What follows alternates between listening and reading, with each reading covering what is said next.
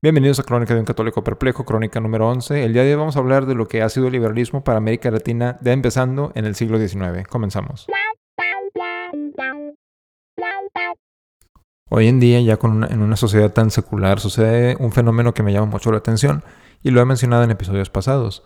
lo que sucede es que vemos cómo los hombres piden y proclaman la libertad de religión, pero al mismo tiempo están en contra de gobiernos que sean autoritarios o que sean tiranos. Y bueno, lo que me parece muy particular sobre esta situación es la, lo, que no tiene mucha lógica. ¿Por qué no tiene lógica? Porque cuando una persona proclama y profesa la libertad de religión, le está dando espacio a que el Estado decida lo que sea verdad y lo que es falso. Porque como católicos tenemos la iglesia que nos enseña, Cristo que nos reveló todo y se, se termina la era de la revelación pública con la muerte de San Juan Apóstol y sabemos que tenemos que seguir los dogmas y las doctrinas y las tradiciones que nos dejan.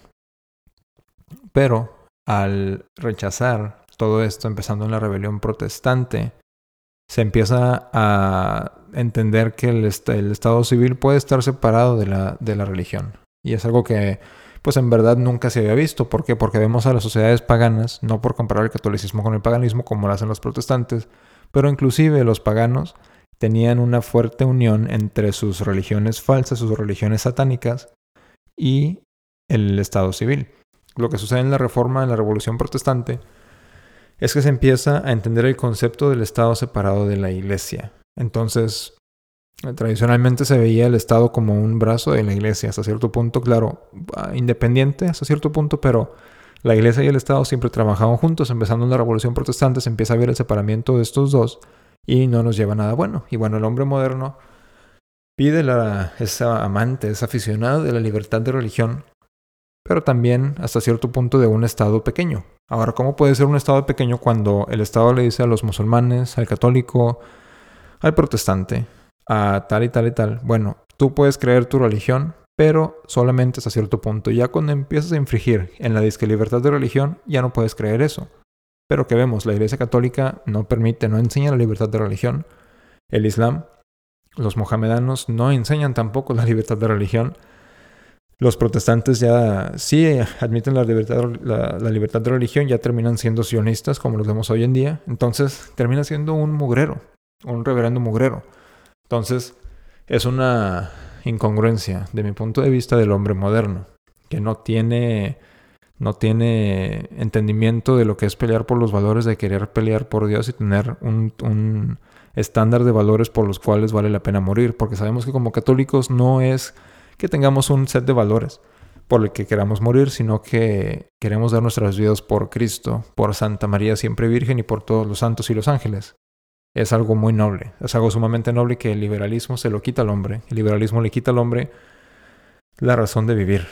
Entonces por eso quería empezar el capítulo remarcando esto. Ahora, en lo que estaba estudiando para el video que hicimos ayer, el audio que hicimos ayer, sentí que era un tema muy difícil, muy complicado, no solamente porque es una época histórica donde tenemos a, todavía lo que quedaba de catolicismo tratando de pelear para sobrevivir, teníamos a los masones en contra de los católicos y teníamos a otro tipo de actores históricos que estuvieron fuertemente involucrados en todo lo que fue, fueron esas situaciones pero también porque al ver, eh, al entender que en Génesis, cuando Eva toma del fruto prohibido y Adán eh, no toma responsabilidad, verlo como un acto del demonio, se siente sumamente presente el demonio en todo lo que fueron los actos del siglo XIX.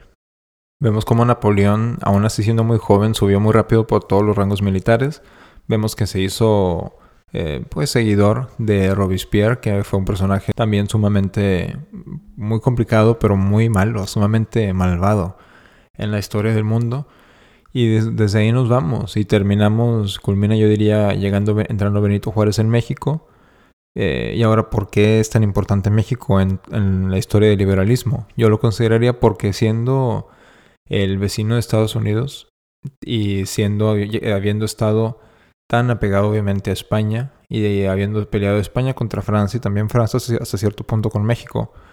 Y ahora siendo Estados Unidos el, bastión, el estandarte del campeón del liberalismo, podemos ver cómo tomar control de, México para el liberalismo era algo sumamente importante para la misión a largo plazo, que era destruir la religión, destruir a Dios. Ahora, hoy en día, ¿cómo nos podemos identificar con, estos, con esta guerra contra Dios? Vemos al presidente de México, Andrés Manuel López Obrador, que no es católico, como vimos en el episodio de ayer, proclama el Morena la libertad, la libertad de religión. Dicen, en Morena permitimos que haya personas de todos los cultos, pero lo que no se permite es que tengamos influencias extranjeras en, las ideas del gobierno.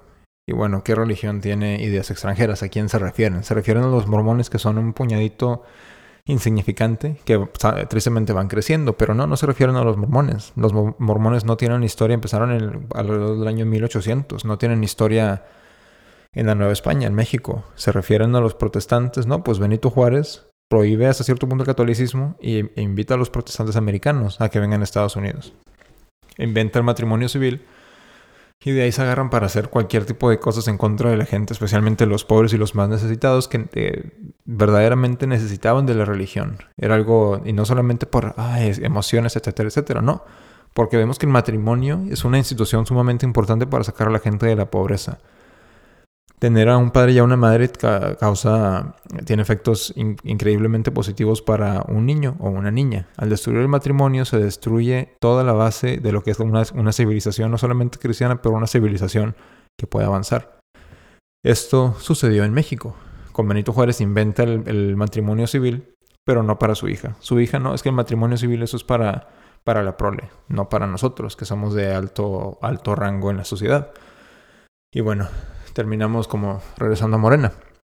Hablando de Andrés Manuel López Obrador, él no es católico, no, no, pues sencillamente no tiene religión de la que nosotros sepamos y aunque tuviera, bueno, sabemos que su partido no permite los ideales católicos, no permite a Cristo Rey que reine dentro de su partido y, menos dentro de la sociedad. Entonces ahí empezamos con un problema. Un católico sencillamente no puede votar por Morena. No importa lo que nos digan los, este, los, a los obispos o los obispos, los sacerdotes, lo que no nos estén diciendo, un católico no puede votar por un partido que diga que la religión no tiene lugar en la sociedad. Punto. Porque, ya lo hemos hablado, para el católico es un dogma el hecho de que Cristo reine. Y ahora, bueno, nos venimos a Estados Unidos en el tiempo actual. Acabamos de salir de cuatro años de una presidencia de Donald Trump en donde engañó a muchas personas, en mi opinión. Eh, terminamos muchos pensando que pudo haber hecho un buen trabajo eh, en la presidencia pero termina dejándole el, escenario puesto a Biden para que haga todo lo que va a querer hacer. Y ya vemos un artículo que sacó hoy el Departamento de Justicia diciendo que se están considerando terroristas a, toda persona básicamente que tenga pensamientos de derecha. Ahora, la derecha en Estados Unidos es, un liberal, no es de derecha. Y ahora nos preguntamos qué pensarán de nosotros que queremos que Cristo reine en las sociedades. ¿Nos considerarán extremistas de, derecha, ultra extremistas. No lo sé, no, no lo sé aún. Estaremos por ver. Yo creo que van a haber varios arrestos, pero es un tema que vale la pena tenerlo en mente. Y bueno, Biden también les había comentado ayer cómo estos revolucionarios del siglo XIX se consideraban católicos y en sus páginas de Wikipedia y en sus biografías dicen que son católicos. Bueno, similarmente, alguien se mete a la página de, Biden o alguien ve los comentarios que, que hace el presidente de Estados Unidos y dice que es católico examinamos sus políticas, examinamos sus creencias personales y vemos que no tiene nada de católico lo que nos dice el presidente Biden. Punto.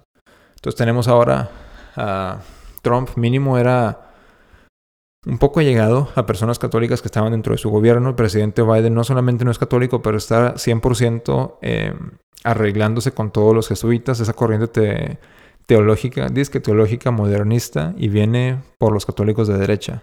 Un católico de derecha no puede, no podemos hacer ningún compromiso con la izquierda. Vemos de repente al, al, clero que nos dice, no, es que mira, si nos dejan quitar el aborto, ¿estarías de acuerdo con políticas socialistas? Y no, diríamos que no. El socialismo es del demonio, está ha sido condenado por la iglesia y aunque no lo quisieron condenar en el segundo concilio, en el, perdón, en el concilio Vaticano II, como católicos tenemos los documentos del magisterio de la iglesia donde condenan el socialismo y el comunismo. No podemos aceptar un, mal para llegar a un bien. Pero bueno, es lo que nos viene a los católicos con esta nueva administración, con este nuevo presidente. ¿Qué vamos a hacer como católicos? La verdad es que no tenemos líderes. En México no hay obispos. Ya creo que había un cardenal emérito de Guadalajara, no sé de dónde, que puso, hizo un video hablando en contra de, este, de esta nueva organización. Así lo dejemos. Y, y muchísimos obispos se pusieron en contra de, de su eminencia. Entonces estamos entrando en una época muy difícil. La verdad es que vemos a, gracias a Dios a los laicos, estamos manteniendo la fe intacta, con muchas dificultades por supuesto, pero lo que está en nuestro camino, y fíjense que esto también lo escuché de un, de un español carlista de ese movimiento, que pues es el único movimiento tradicionalista verdadero que sobrevive en estos días en Europa. Dice que en España el principal, el principal obstáculo de la tradición en España es el clero. Es, es muy triste, pero es una realidad que tenemos que aceptar. Y bueno, ya ah, terminando el capítulo aquí, terminando mis reflexiones sobre el capítulo de ayer, lo que veo es que Guadalupe Victoria, como les mencioné ayer, era masón, fue el primer presidente de México, su vicepresidente Bravo era también masón, pero eran de diferentes ritos. Uno era, de York, el otro era del rito escocés. Entonces tenían pleitos, hasta ese punto.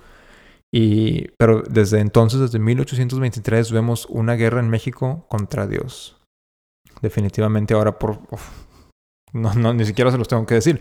En Estados Unidos la guerra contra Dios empieza desde su fundación. ¿Por qué? Porque Washington, Jefferson eran también masones.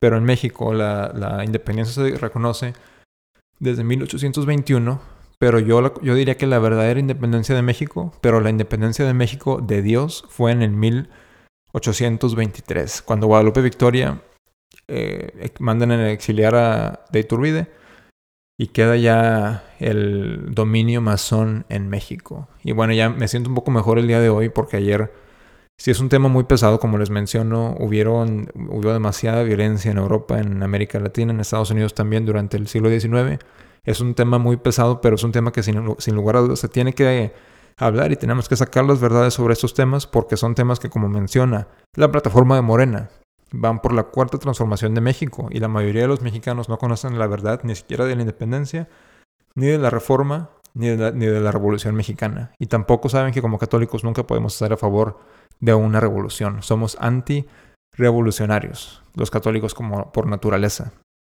Entonces, estos capítulos que entran quiero entrarme un poco en lo que fue el, licenciado Beato Anacleto González Flores, porque creo que nos da un modelo excelente de lo que tenemos que hacer los laicos hoy en día para restaurar la tradición en nuestro país, en México, en Estados Unidos y seguir en oración para que pueda reinar Cristo una vez más en todo el mundo. Si les gustó el programa de hoy, por favor denle like, suscríbanse al canal, compartan. Mi nombre es Alberto, viva Cristo Rey y Ave María.